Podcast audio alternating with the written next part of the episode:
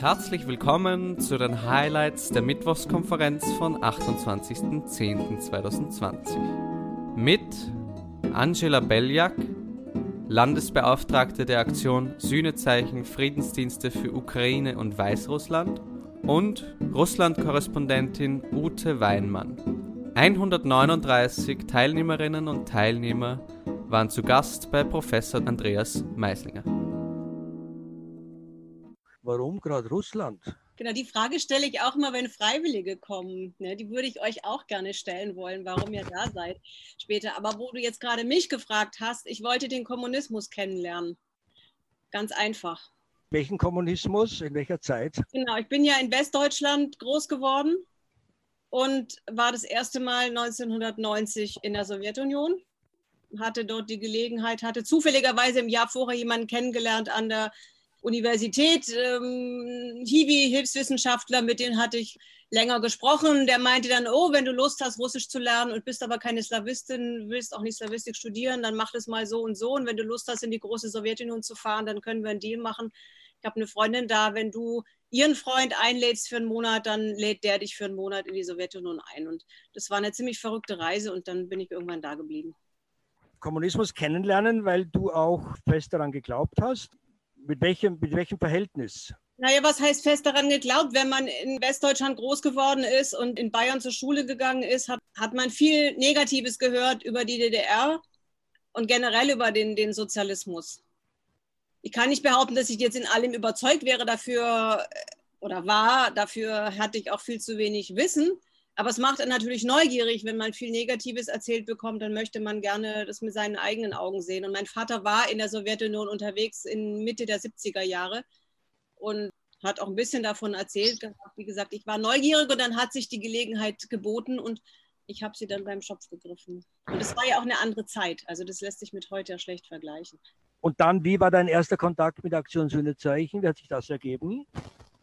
Ich hatte Anfang der 90er Jahre eine Zeit lang in Russland gelebt, mal in Astrachan und eine Zeit lang in Moskau, dann in Petersburg. Und darüber bin ich in Kontakt gekommen zu Wladimir Schnitke. Schnitke war damals äh, Chef oder einer der Chefs von der Organisation Memorial in St. Petersburg. Und Schnitke hat mir immer gesagt, ja, er hätte gerne, dass man Aktiensühnezeichen jemanden schickt für länger. Das braucht er. Und ich meine, ja, ja, aber ist jetzt erstmal nichts für mich, meinte ich. Hatte auch andere Sachen zu tun, habe ja auch noch studiert.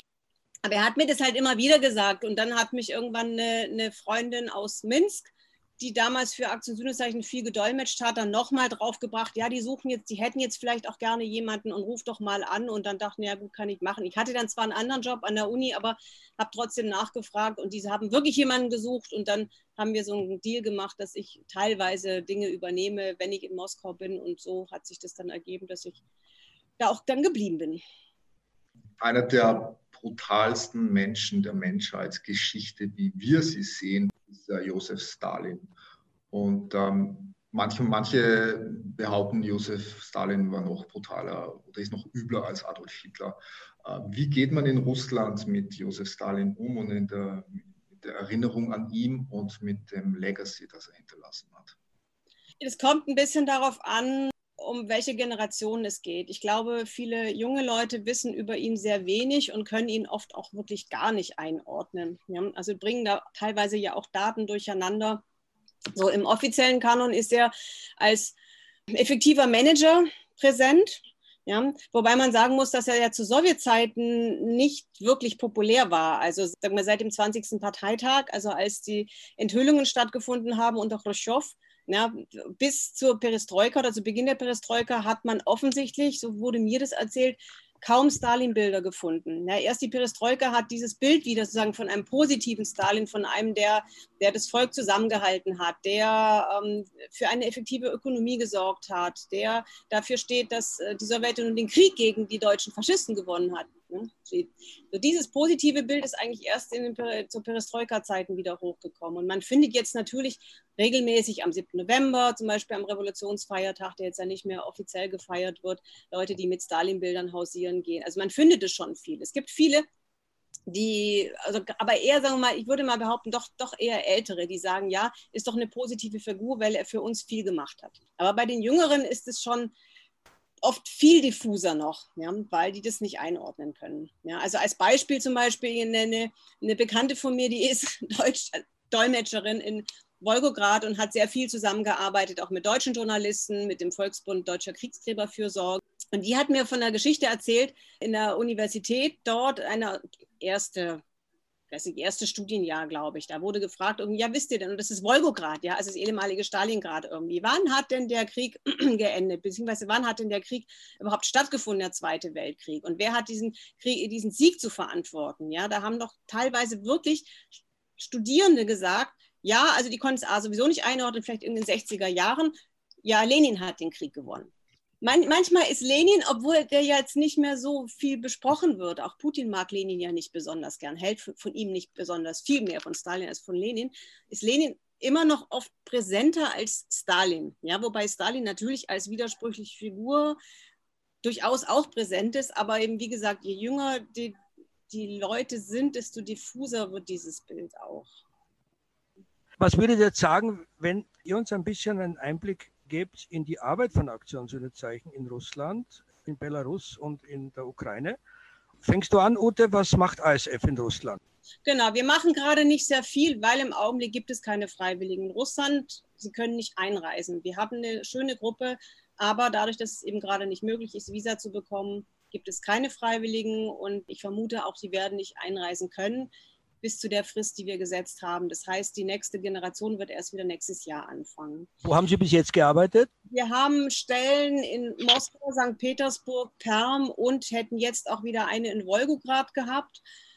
Memorial hatte ich vorher schon erwähnt, als Organisation ist eigentlich unser Hauptpartner hier, beziehungsweise das sind unterschiedliche Organisationen in unterschiedlichen Städten auch mit unterschiedlichen Schwerpunkten. In St. Petersburg ist es die Altenarbeit, beim Memorial, aber auch beim jüdischen Häftlingsverband ist es ganz klar die Altenarbeit. In Moskau haben wir mehr Schwerpunkt in der Büroarbeit. Also den, das Holocaust-Zentrum kennt ihr, ist eine Einsatzstelle von uns, wo die Gedenkdiener aber schon viel länger arbeiten als Aktion Sühnezeichen. Dann arbeiten hier Freiwillige immer auch noch im Büro von Memorial International im Heilpädagogischen Zentrum.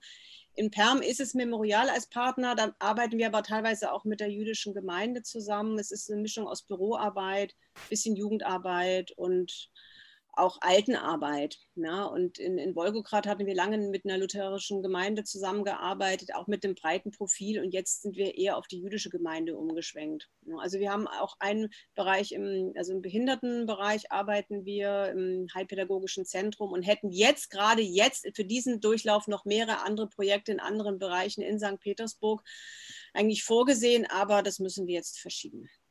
Wir entsenden auch. Ja. Das findet natürlich nicht in Russland statt, nur die Auswahl, aber wir entsenden auch Freiwillige für ein Freiwilligenjahr nach Deutschland, wo die meisten Freiwillige in Gedenkstätten tätig sind. Man kann sich dafür bewerben, jeder kann sich bewerben. Die, die Bedingungen sind allerdings nicht so ganz einfach, weil für Deutschland Deutschkenntnisse erforderlich sind in vielen Bereichen. Umgekehrt ist es ja so nicht, ist auch schwerer, Freiwillige mit Russischkenntnisse zu finden, aber bewerben kann man sich in jedem Fall. Also ab 18 Jahren, wer mehr Erfahrung mitbringt, ist natürlich von Vorteil. Ja, wir haben aber ganz viele tolle Bewerbungen auch dieses Jahr wieder gehabt. Es ist eigentlich keine, keine Frage, gute Leute zu finden, die wirklich interessiert sind. Ja, das ist ein tolles Programm, das bereichert auch und viele bleiben hinterher auch den Gedenkstätten treu, bei denen sie gearbeitet haben. Also arbeiten da teilweise ehrenamtlich weiter oder für Honorar. Ja, hallo, einen schönen guten Abend. Ich bin Angela Bilanco und ich koordiniere die Arbeit von Aktion Sühnezeichen in der Ukraine und auch in Belarus. Und in diesem Jahr, wie wir vielleicht alle ein bisschen auch mitbekommen, miterleben, dieses Jahr ist besonders. Und es ist so, dass Aktion Sühnezeichen hat in diesem Jahr die Freiwilligen wirklich in der Ukraine fünf junge Leute aus Deutschland gekommen sind und wir haben unsere Arbeit ganz anders organisiert in der Ukraine. Früher war das so, dass wir in verschiedenen Städten und verschiedenen Projekten gearbeitet haben und in der Hauptstadt Kiew, in, äh, im Süd äh, des Landes in Odessa, aber auch im Westen des Landes in Lviv und auch in Chernivtsi haben wir ganz tolle, gute Projektpartner aber in diesem Jahr, wir haben uns auch anders organisieren müssen wegen dieser Corona-Situation. Und wir haben die Freiwilligen nur in, äh, in der Hauptstadt Kiew und auch in Odessa. Die Freiwilligen arbeiten vor allem in sozialen Projekten. Sie arbeiten noch weiter mit Überlebenden, aber auch mit jüngeren Menschen, mit, mit sozial schwachen Gruppen, mit Menschen, mit, die wirklich sehr verschiedene oder schwierige soziale Situationen haben und auch mit Kindern. Guten Abend aus Minsk. Mein Name ist Valentin Jasch. Ich leiste zurzeit einen Gedenkdienst in Minsk und werde meinen Gedenkdienst in Moskau fortführen. Mein Name ist Elias Wolf und ich leiste ebenfalls meine Gedenkdienst hier in Minsk und ich werde bis Juni voraussichtlich in Wien bleiben. Uh, Valentin und Elias, sagt ihr zuerst einmal zwei Sätze, wie es euch geht. Kriegt ihr, was kriegt ihr mit? Also man bekommt schon einiges mit. Ich wohne direkt in der Innenstadt und äh, das erste Wochenende, als ich hier war, konnte ich direkt aus dem Fenster äh, die Proteste beobachten. Die Region um mein, um mein Haus ist auch immer alles abgesperrt. Die Straßen sind gesperrt, U-Bahnen sind gesperrt. Überall ist großes Militäraufgebot und Polizei. Glaubt ihr, dass über die beiden jetzt dass die genau beobachtet werden, was die machen, oder ist das den Machthabern egal, was die drei junge Österreicher machen? Wenn sie die einmal festgenommen hätten, also wenn sie euch einmal festgenommen hätten oder einmal die Ausweise kontrolliert hätten, dann würden sie euch genauer beobachten. So glaube ich es eigentlich nicht. Das heißt, wenn ihr für eine staatliche Stelle arbeiten würdet oder über einen Austausch wäre, zum Beispiel an der Universität, dann würden sie euch ziemlich genau beobachten. Ne? Aber so, denke ich, äh, seid ihr erstmal relativ uninteressant. Genau, ich, ich kann mich nur anschließen und sagen, ja, soweit ihr noch nicht kontrolliert wurdet, dann ist noch alles in Ordnung. Wenn sie dann wirklich Interesse an euch hat, hätten, dann würden sie wirklich ganz genau nachprüfen können, alles, was ihr auch im Internet auch gemacht habt oder auch mit wem habt ihr auch telefoniert. Und das ist ziemlich einfach in Belarus, weil ihr habt auch Passkopien auch immer eingegeben haben, als ihr diese Telefonnummern gekauft haben oder SIM-Karten gekauft haben. Deswegen ist es wirklich ganz einfach in Belarus nachzuweisen, was genau ihr mit euren Mobiltelefonen gemacht habt. Weil ich mich für den Beruf Journalistin interessiere, wollte ich fragen, was ist der Unterschied, wenn man über sein eigenes Land berichtet, versus wenn man im Ausland ist und über dieses Land berichtet, obwohl man nicht von dort ist? Und ob es irgendwelche Besonderheiten darin gibt, in einem Land wie Russland kritische Berichterstattung zu machen? Für mich ist, wie gesagt, die Situation hier eine sehr, sehr vertraute. Ich beobachte vieles hier schon sehr, sehr lange. Ja, das ist natürlich schwieriger, wenn ich jetzt sozusagen in Russland selber mich äußere zu Zuständen hier als Deutsche. Also wenn es jemand weiß, es wissen ja nicht alle, ne, dann macht es natürlich einen Unterschied. Dann wüsste ich ganz genau irgendwie, dass man mir gegenüber anders begegnen würde, als wenn ich das jetzt als, als originär Russin tun würde. Ja, das macht einen Unterschied. Ja. Aber oft ist es sicherlich auch so, dass mir vielleicht bestimmte Dinge auffallen oder aufgefallen sind, die Menschen hier vielleicht nicht unbedingt aufgefallen sind, weil die für sie immer vertraut waren von, von Kindesbeinen an, die mir aber dann vielleicht deswegen eher aufgefallen sind, weil ich als jemand von außen reingekommen bin. Aber das ist natürlich auch auf eine Art und Weise äh, Spekulation. Ich wollte nur sagen, dass äh, für, für, euch als für junge Leute, die wirklich in diese Länder auch kommen wollt, dann ich glaube, ihr sollt einfach offen kommen und hier einfach vor Ort einfach sehen, wie das Leben hier funktioniert. Und das, ist, das hilft wirklich, wenn ihr ohne wirklich große Erwartungen und höhere Erwartungen auch hierher kommt, sondern einfach kommt, um, um hier zu verstehen, vor Ort zu verstehen, wie, äh, wie die Menschen miteinander auch umgehen, wie diese Gesellschaft auch an, organisiert ist und wie diese Gesellschaft auch hier funktioniert. Und das wird euch auch sehr helfen, natürlich dieses Leben auch hier vor Ort kennenzulernen. Sie hörten die Highlights der Mittwochskonferenz von 28.10.2020. Für Details zu kommenden Mittwochskonferenzen sowie allgemeinen Informationen zum österreichischen Auslandsdienst besuchen Sie unsere Website www.auslandsdienst.at.